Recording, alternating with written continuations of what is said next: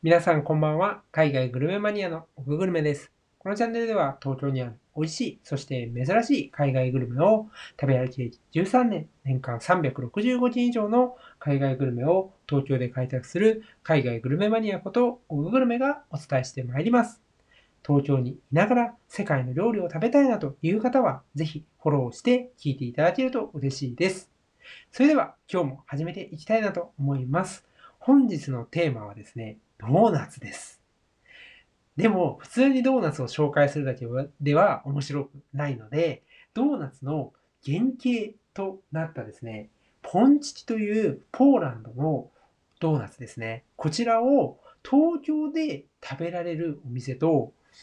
現地、本場のポーランドの首都ワルシャワで私が今年食べたポンチキ、これを比較してですね、お伝えしていきたいなと思います。ぜひですね、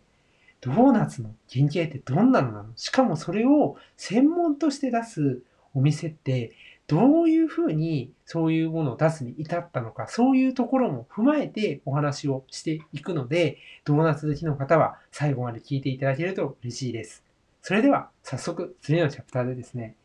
東京にあって、このポンチキを専門に出すポンチキ屋というお店、こちらの魅力に迫っていきたいなと思います。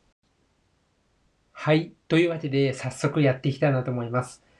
東京の柴崎という最寄り駅、これまあ調布の方なんですけれども、ここでポンチキ屋というポンチキを専門に出すお店があります。もう一度、ポンチキってどういうものかっていうのをおさらいしたいなと思います。ポンチキというのは、ポーランド生まれのドーナツです。そして、16世紀ぐらいから食べられている伝統的なお菓子で、ドーナツの原型ともなったというふうに言われています。そんなですね、ポンチキを専門で出すポンチキ屋。屋ってね、あの、お店の、あの、あれですよね。漢字で書くと、あの、普通に屋根の屋なんですけれども、カタカナにね、ポンチキがカタカナなので、屋もカタカナになっております。でですね、ポンチキっていうのは、じゃあどういうものかっていうと、もちろんドーナツの原型になっているんですけれども、その、まあ、まん丸としてですね、まあ、どう、見たらなん、なんだろう、ドーナツだなとは言うのはわかるんですが、結構ですね、こう、中心に、え具材というか、そういうジャムとかですね、チョコレートとか、あの、そういうものが、はす、なんていうの、入っているんですね。だから、こう、なんだろう、最初食べ始めた時は、生地っていうのをしっかりとこう楽しんで、中心に行くと一気にですね、その中身の具材、これの味が感じられるというものなんですね。で、私が考えるこのポンチキの魅力は、ふわふわとした生地なんですよ。これね、個人的な感想なんですけど、ドーナツっていう風に皆さんが日本で食べているものよりも、ふわふわ感っていうのは強いなっていうイメージなんですね。あとは、まあ、ドーナツって言われると、アメリカのドーナツとかも思い浮かびますよね。こういう、まあ、アメリカとか、あとはミスドとかのドーナツと比べて、個人的な、こう、なんだろう、食べた時の感じとしては、口当たりが軽いんですね。結構アメリカのドーナツって、まあ、お腹にも結構たまりませんか？皆さん、食べていて。で、このね、ポンチキっていうのは、それに対して結構軽いんですね。で、むしろ中のフィリング、まあ、いわゆる中身ですよね。中の具材っていうのも、そんなに、なんていうの、甘々ってして、すごくこう、甘さが主張してくる感じはないんですよね。むしろ、なんか、ほのかな、素朴な感じが現れてるなっていうふうに思うんですよ。で、まあ、こういろんな具材を出していて、あの、お店のね、おすすめのポンチキ5選ってあってですね、ジャム、えーラズベリージャム、あバラジャムと、えーラズベリージャム、チョコレート、紫芋とごま、キャラメルなんていう風にいろんな具材があるんですよね。フィリングはもうすごいいろんなのがあるんです。で、一番人気なのはバラジャムだそうです。で、これはポーランドでも実際に私行った時にですね、ありまして、あ、やっぱり定番のフィリングなんだなっていう感じなんですよね。で、こう、なんだろうね、酸味の方がむしろ甘さっていうよりも酸味の方がしっかり感じるなっていう、えー、ところで、味も、なんだろう、いろいろ試したんですけど、しっかりと主張してくるなっていうところはあるんですよね。それでもね、そのなんていうの、重たいとか、そういうことは全くないんですよ。で、あとね、チョコレートも私食べたんですけど、こちらもね、なんかね、カカオのこう風味っていうのがしっかり感じられて、いい感じですよね。生地とかもね、軽いので、中の具材、具材というフィリングが少しぐらいこう味が際立ってたとしても、ちょうどいいバランスになるんですよね。で、まあこちらですね、あとその、紫芋とごまとか、こう、オリジナルのものもね、作っていて、紫芋なんてね、紫芋のこう甘みがしっかり感じられるんで、これはこれでね、オリジナルのもいいなっていう感じですよね。あとね、冷たいポンチキ、それがキャラメルなんですけど、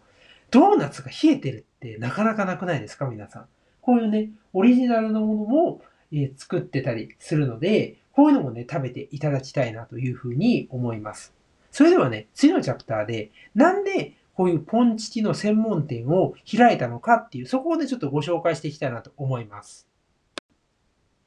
はい。というわけでね、ポンチキっていうものがどんなものなのかっていうところが、ちょっとこう、イメージがついていただけたらなというふうに思います。で、まあ、このね、ポンチキ、わざわざですよ、ポンチキの専門店っていうのを、ま、作っているわけですけれども、なんでね、そもそも、なんだろう、こう作るようになったのかっていうところの秘話があって、こちらですね、女性のオーナーさんなんですよね。で、なん、なんでも、こう、ポーランド、ポンチキのね、発祥の地ですよね。に、なんか留学してた時に、ポンチキに出会ったそうなんですよ。で、そこでもう本当に出会って、なんかこう、ポンチキのね、こんなものがあるんだって思って、いろいろ食べ歩いたらしいんですね。で、そしたら、もうポンチにはまってしまいましたと。で、帰国して、日本に帰国してね、パン屋さん。まあ、ポンチティといっても、やっぱりその、ペイストリーとか、いろいろそういうパンの部類に入ってくることもあるので、パン屋さんでの修行とか、あとね、移動販売とかもやってたらしいんですよ。そして、その、いろんな経験をね、積んだ後に、常設店、いわゆるお店専門店として、このね、ポンチキ屋をオープンさせたみたいなんですよね。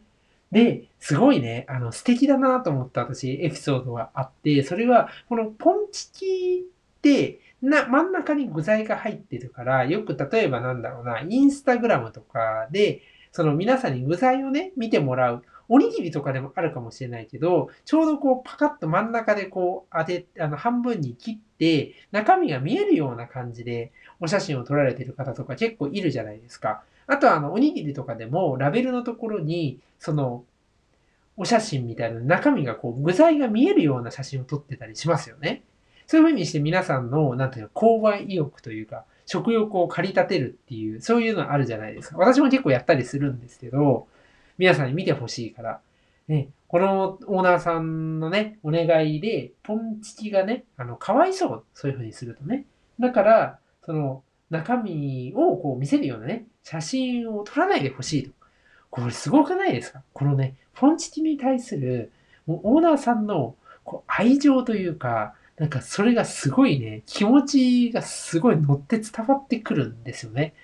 これはすごい素敵だなと思って、まあ、こういうね、あの、本当にポンチチっていうのを愛してるんだなっていうのが伝わってくんですよ。そういうのはね、すごいね、なんかこう聞いてね、ほっこりしましたよね。ちょっとまあこれ話が微妙に逸れちゃうんですけど、ポーランドって非常にですね、素朴な国なんですよ、ヨーロッパの中でも。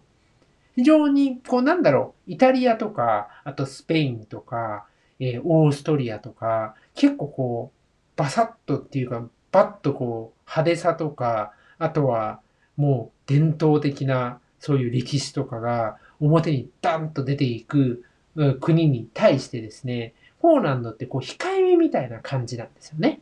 なんですけど、その控えめの中になんかこう素朴さとか、こうあったかさみたいのを雰囲気としてね、感じる国なんですよ。そんなに派手派手しくないんですよ。全然主張が強くないんだけれども、なんかそこになんか穏やかさとか、そういうあったかみみたいのを感じる国で、それがね、このポンチキとか、そのオーナーさんのエピソードとかにも感じられてね、なんかね、すごくね、あ、国の雰囲気とマッチしてるなみたいな、そういうのをね、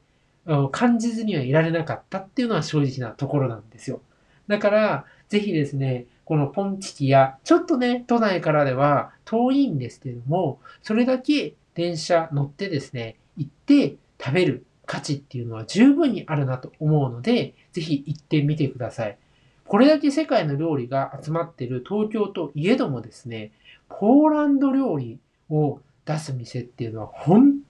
当にないです。なので、もうそれは貴重なので、ぜひ皆さん、柴崎までね、足を運んでいただければなというふうに思います。それでは、次のチャプターではですね、実際にポーランドの首都ワルシャワで食べたポンチキ、どう違ったのか、これのね、比較をしていきたいなと思います。はい。というわけでね、先ほどのチャプターでは、このポンチキ屋っていうお店の開業の秘密であったりとか、オーナーさんのポンチキにかける思いっていうのをお伝えしてまいりました。最後のチャプターではですね、実際に私が今年ですね、ワルシャワに行って食べたですね、現地のポンチキを皆さんに、このポンチキ屋で食べたポンチキと比較してですね、お伝えしたいなと思います。結論、え結構甘かったです。これはね、間違いなく甘かったし、生地も結構、あの、お腹に溜まるような感じでしたね。っていうのも、私、ワルシャワに行った時に、ちょうどその朝にね、朝、トランジットだったんですよ。トランジット入国をしたんですよ。で、朝早くからワルシャワの市内をね、どんどんどんどん探検してて、朝ごはん食べてなかったんですよ。で、なんかないかなと思ってね、歩いてたらね、あの路上の本当にお店のあれですよ、えー、普通の通りの横に、こう、テイクアウト専門の小さな、まあ、ベーカリーみたいなのがあったんですよ。で、いろんなパンが並んでて、あ、いいなと思って、買おうと思って行ったら、そこのね、こう、2段ぐらいのところに、おなんか見たよ、見たことのあるものがあると思って、それがね、ポンチキだったんですよ。そういうふうに、あの、ポンチキって先ほどこのオーナーさんがいろんなポンチキを食べたっていうふうにおっしゃってた通り、ポーランドではね、本当にいろんなところに並んでんですね。もちろんそういうふうに私のようにパン屋さんに並んでたりとか、あとはスーパーとかね、いうとこもあるし、お店で出されていたりもするんですよ。で、やっぱりね、いろいろ多分特徴があると思うんですね。で、私が今回食べたそのパン屋さんのやつはね、結構ですね、その中身のフィリング、具も量が多くて、しかも生地もやっぱりね、海外サイズだから、まあでかいんですよね。日本サイズよりは。さらに、結構ね、生地もね、このポンチキ屋で食べたものよりも、こう、砂糖とか、ねとっとした感が強くて、あ、結構お腹に溜まるねっていう感じだったんですよ。1個でだいぶお腹いっぱいになったなっていうのね、そういうのを感じました。で、やっぱりね、海外って、あの、皆さん多分ご想像できる通り、甘いとかね、こう、味の、なんて言うんだろう、強さっていうか、それはね、日本よりも強いんですよね。だからね、やっぱその通りに、ポンチキもね、なかなかね、あの、ヘビーな感じでしたね。もちろんね、他のお店で食べたらまた味は違うかもなんだけど、私がたまたまね、食べたお店はそんな風な印象でした。これもね、あの、食べ比べると、すごくいろいろ発見があって面白いんですよね。